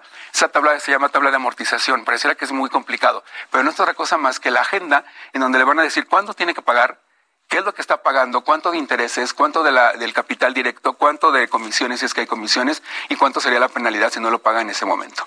Y entonces, en esa manera puedes allá tener los costos, porque al final de la tabla hay unos totales o subtotales que te van a decir cuánto de interés estás pagando al final de, por todo el dinero que tú eh, pides prestado, cuánto va a ser eh, directamente de lo de comisiones y cuánto va a ser al final el crédito total. Entonces, si yo lo hago con ese banco, puede ser que me convenga, pero también tengo la opción de ir a otro banco a decirle yo tengo estas deudas y quiero capitalizarlas contigo y entonces hacer el mismo ejercicio y comparar con varios bancos. Todos los bancos están de pásele, pásele por aquí, ¿no? para, poder tener, para poder tener la, mejor opción. Y sí, acudir al banco antes de caer en la morosidad, ¿no? O sea, porque sí te escuchan y sí te pueden dar una solución. Pasó mucho al inicio de la pandemia, hace ya dos años. Y les voy a decir algo que, que, a lo mejor la gente le va a sorprender, pero es para darles tranquilidad. No se trata de que sean evasores o que no quieran pagarle al banco. Pero mucha gente se preocupa mucho cuando tiene deudas y las tiene hasta acá, ¿no? Y lo primero que hace es preocuparse y casi esconderse. Sí. Pero eh, lo que no saben es que de acuerdo a la ley, las deudas eh, de crédito en un banco, tarjetas o créditos personales no son punibles, es decir, no son castigadas con cárcel, no les pueden quitar su casa, no les pueden hacer nada, porque son eh, deudas de carácter civil. Y entonces eso les da una gran ventaja de llegar con el banco y lo que el banco quiere es recuperar el dinero. Exacto. Sí, es arreglar. Y aparte, Entonces, quedan ustedes en el buro de crédito. Es otro tema, pero también el buro de crédito solamente es una referencia. Tampoco se casen con las calificaciones que tienen ahí. Porque finalmente. Ay, qué bueno que me lo dices. pero, una vez que eh, una persona entra al buro de crédito, bueno, se supone que tienen que ser 10 años o 15 años, ¿no? Para que salgas, pero hay, buenas y malas noticias en esto. Todos estamos en el buro de crédito, buenos y malos. Sí, con buen score o con mal score, Todos, ¿no? Aquí el asunto es que la ley establece que las deudas que son mayores tienen un plazo de siete años para ser borradas. Pero va a depender mucho de cómo eh, eh, eh, haya sido la relación con el banco. Si el banco te buscó y nunca le contestaste, no trataste de negociar, generalmente ponen algunas calificaciones o notas negativas. Este es el peor. En donde justamente hay, hay, hay ocasiones en que puede ser que pasaron ya siete años, pero son siete años a partir de la última notificación del banco al buró. Entonces, si el buró se pasó diez años reportándote porque nunca negoció contigo nunca te prestaste ni siquiera para, para escucharlo, pues entonces ahí seguramente te va a Son 17 años realmente, va a tomar no son más. 7 años. Entonces, dependiendo de todo eso, si, si ustedes... dije que esto nos iba mal viajar. Oye, ¿qué opinas de estos sistemas, de estas empresas que te ayudan a reestructurar tu deuda? A resolver. A resolverla, llaman este, exactamente. reestructuradoras de crédito. O sea, porque de pronto sí, o sea, es un tema porque pues lo que hacen es que dejes de pagar. Claro. Y les pagues a través de ellos, pero al final también pues se quedan justo las manchas en el buro. La mancha nunca la vas a poder quitar. Finalmente, los bancos, y te lo puedo decir por experiencia propia platicando con directivos de bancos, ellos aprecian más a un cliente que tuvo un problema de pago pero se puso al corriente que al que, que le valió y le dijo, pues, no me importa que esté en el buro de crédito, ¿no? A ver, y la verdad, todos hemos debido en algún momento, claro, nos hemos pasado en, en, algunos... A mí me pasó alguna vez que no me daban un crédito, pero porque yo no me había dado cuenta que le quedé de ver 500 pesos a un operador telefónico. Ah, y yo no sabía, entonces tuve que ir, checar, y, oye, cóbrame. Sí, pagar a tiempo el teléfono es tan importante como pagar tu tarjeta de crédito a tiempo. Sí. Pero además te, a mí sí me pasó que de repente yo tengo el servicio realmente, ese sí lo pago, el del, el del buro de crédito que te avisa. Había una persona que había tratado de clonarme, había puesto una dirección en Linda Vista, había solicitado un crédito, lo bueno es que no pasó nada. Mm. Pero yo sí dije, no, espérenme, ese, ese no soy yo. Entonces... Se llama robo de identidad. Pero regresando un poco a la, pregunta que, me hacía Jije. Sí, así es. Sí, Luis, No lo escuché. O Jig, luego le decimos el Jig. De cariño. ok. Estas reestructuradoras de crédito pueden ser la salvación para muchas personas. Solamente habría que eh, comparar, allá ya hay varias en el mercado. Lo que hacen estas eh, empresas no es dejar que pagar, sino lo que van a hacer es negociar por ti. Tienen muchas estrategias para ir directamente con las empresas a las que tú les debes. Y entonces van a decir, mira, te voy a, te voy a bajar la deuda, a lo mejor 20% de cada vez que yo te consiga un porcentaje de reducción en la deuda, pues te voy a cobrar una comisión. Pero la, ventaja no es esa, que te ayuden a pagarla a un menor costo tu deuda, sino que para poder hacerlo, ellos hacen que tú crees un fideicomiso o una cuenta de ahorro. Y cuando esa cuenta de ahorro ya tiene recursos suficientes, entonces ya van y trasladan el dinero que tú estás ahorrando, como si estuvieras pagando tus tarjetas, para pagar de un solo, de un solo golpe la, deuda que tú tienes, la más baja generalmente, para poder liberar a la persona del crédito. Y al final, ese fideicomiso, ese fondo de ahorro, lo que hace es respaldarte a ti para volver a obtener crédito. Entonces, esa es la magia realmente en donde, donde radica la importancia de estas empresas. Cuando la gente que nos está viendo vaya y consulta algo así, lo ideal sería que al final busque la opción que le está dando y que exista este fondo de ahorro al final para que pueda volver a reiniciar su vida eh, crediticia, tenga un mejor score y como les decía, los bancos siempre van a apreciar más a alguien que rectificó que alguien que dejó ahí la nota negativa por siempre. Claro. Ahora, si son personas que no están endeudadas, ¿cuáles son los consejos para empezar a ahorrar si la dinero? Gente quiere empezar a ahorrar este 2020. Dijiste tres meses de gastos son los que hay que tener en la cuenta básico. Aquí lo primero que hay que hacer es darnos cuenta, y, es un tema bien interesante, es si estamos viviendo la vida que podemos pagar. Porque en muchas ocasiones pensamos que como tenemos, no sé, 100 mil pesos de crédito y tenemos un ingreso de 10 mil, pues somos muy, muy pudientes, ¿no? Y que tenemos mucho dinero, claro. porque podemos gastarlo. Entonces ahí lo primero sería revisar justamente, eh, hacer una lista de gastos, y esto hacerlo con toda conciencia, ser muy honestos y, enumerarla por prioridades. La número uno va a ser, tal vez, si estamos pagando renta, la renta o el crédito hipotecario. El dos, de la alimentación. tres meses de renta ahorrados. No, Normal. ¿Cuánto, ah, cuánto ah, ¿Cuál es la prioridad? Sacar gastos. Sacar gastos. ¿Cuál gasto más importante? Es pagar la renta. El segundo, la parte de la comida. El tercero, los servicios, tal, tal, tal, ¿no? Y los vas numerando. Pueden salirte 20, 30, 100, 200, dependiendo de, cómo tengas tu estilo de vida. Y el compromiso es de que una vez que los tengas numerados del uno, que es el más importante, al menos importante, al, al que el número que te salga, recortar de abajo hacia arriba. Entonces, esto no lo necesito, esto lo gasto de más, esto realmente no lo estoy utilizando, los contratos que hablaban de las apps y todo esto en el segmento pasado. La suscripción. Podemos quitarlo aquí, podemos hacer esto otro. Y entonces en este momento eh, comprometerse a quitar el 20 o el 30% de lo que no me sirve. Y en este momento si pensamos que alguien gasta 10 mil pesos, vamos a poder rescatar 3 mil pesos que nos van a servir para el ahorro. Y entonces ya no tenemos pretexto para decir que no nos alcanzó, aun cuando no, no hagamos el hábito de quitarle el 5 o el 10% los 5 o 10 pesos que hablamos al principio del ahorro.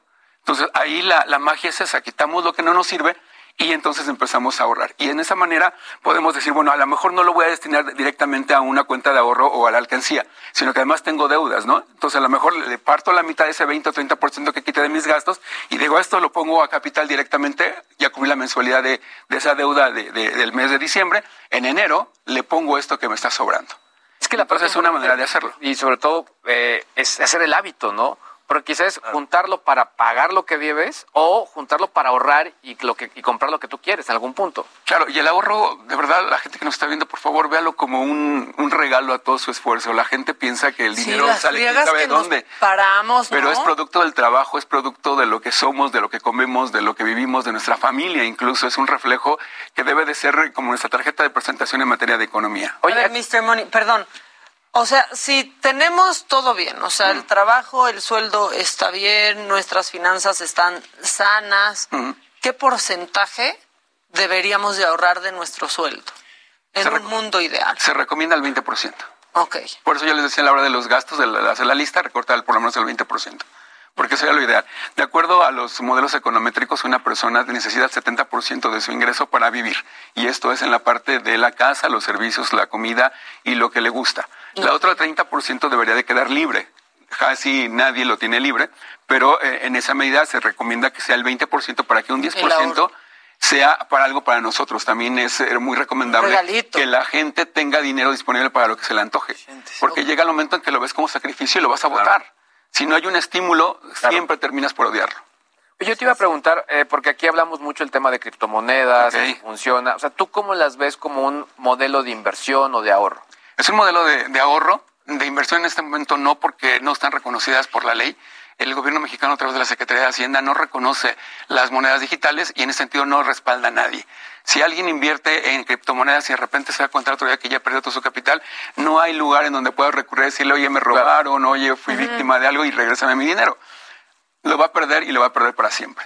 Entonces, aquí alguien que nos esté viendo y quiera invertir en criptomonedas, yo le recomendaría que primero empezara por eh, ahorrar y distinguir que el ahorro no es lo mismo que inversión. Claro. El ahorro tiene un, un, eh, un eh, objetivo de compra o de consumo, siempre va a ser para comprar algo o para resolver una deuda o para resolver un problema. Cuando tienes una inversión es porque ese ahorro ya no pertenece a tu gasto, porque ese ya no lo necesitas para Tienes ni que contarlo. Entonces ahí sí lo puedes meter a largo plazo, que es cuando funciona. Y después de que ya tienes esa, eh, bien definido eso, yo lo que le recomendaría es de que en algo como CETE directo. En ese momento van a darse cuenta cómo funciona el mercado, qué es lo que tienen que pagar, cómo les cobran impuestos. Tienen riesgo. No tienen riesgo, siempre, van a ganar, claro.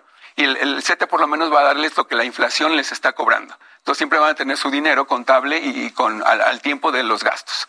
Y la otra, una vez que ya tengan eso, el siguiente paso sería ir a un fondo de inversión con un banco, con una casa de bolsa, que es ya un riesgo más alto.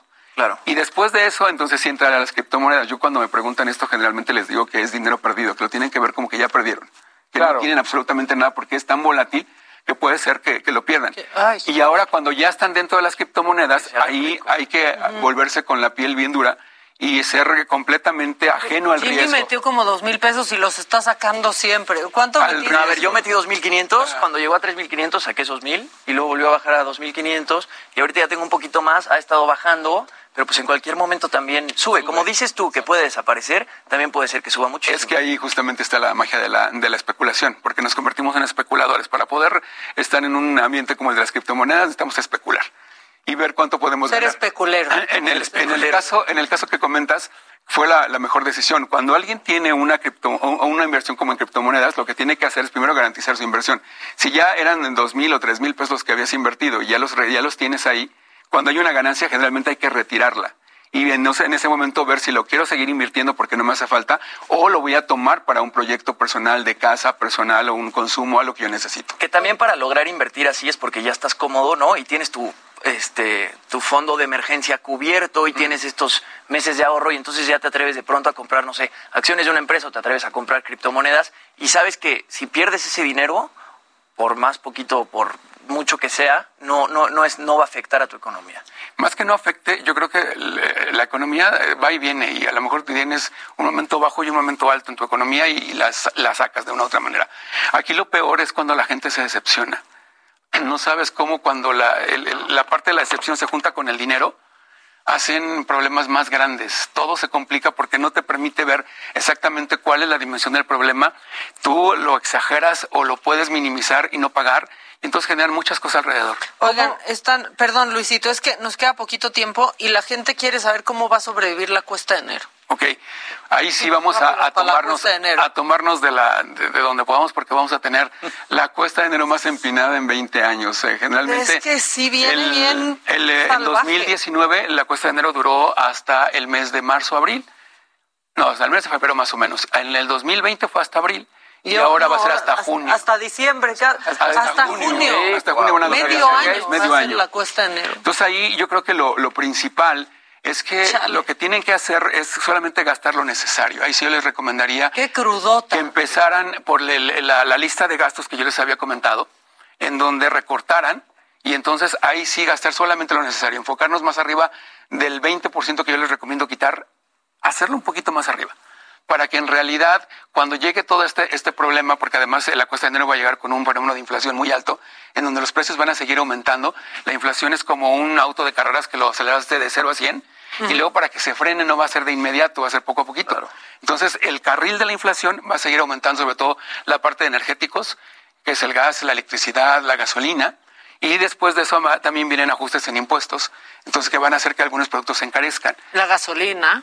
La gasolina, los cigarros, el refresco, todo se les modificó la tasa del IEPS, el impuesto especial que pagan para esto. básica ha subido. Claro, y les va a sorprender, el, nada más en 2021 perdimos el 25%, entre el 20 y el 25% dependiendo del estrato económico del poder de compra. Es decir, si teníamos 100 pesos, ahora compramos 25% menos. Solamente podemos comprar el 80 o el 85% de lo que antes gastábamos. Ya, Mr. Money, cierra con una buena, danos algo, algo que nos dé esperanza. Cuesta de enero hasta junio. Sí, no fregues. Lo, lo, único bueno es que a partir de esto, si somos sobrevivientes de esta cuesta de enero, lo que venga ya va a ser más fácil. No, pues sí, entre la cuesta de enero que sobrevivamos.